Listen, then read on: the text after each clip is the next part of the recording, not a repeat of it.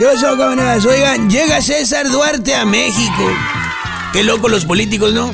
Cuando tienen el poder parecen perros pitbull y ya cuando traen la correa parecen French poodle o en este caso chihuahueños.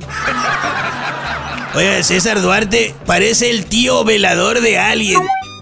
Velador, dije. ¿Cuántos exgobernadores hay en el bote?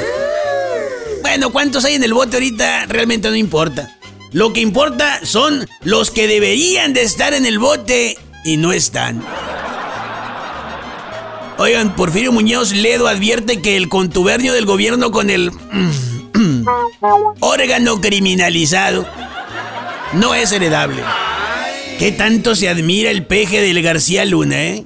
Ahora ante los hechos y dudando pregunto, ¿no será que le tiene un poquito de envidia? Oigan, el SAT ya no haya cómo esculcarle los bolsillos al ciudadano sin que se la mienten. Así que ahora le pide a los patrones que le pida a sus empleados lo que el SAT quiere que los empleados le pidan para ver qué es lo que el SAT les encuentra en la bolsa al trabajador al pedir estos que el SAT pues los esculque. Yo de antemano aprovecho para decirle al SAT que las bolsas de mi pantalón están rotas. Así que si quieren, metan mano. Y que se queden con lo que quiera que encuentren ahí.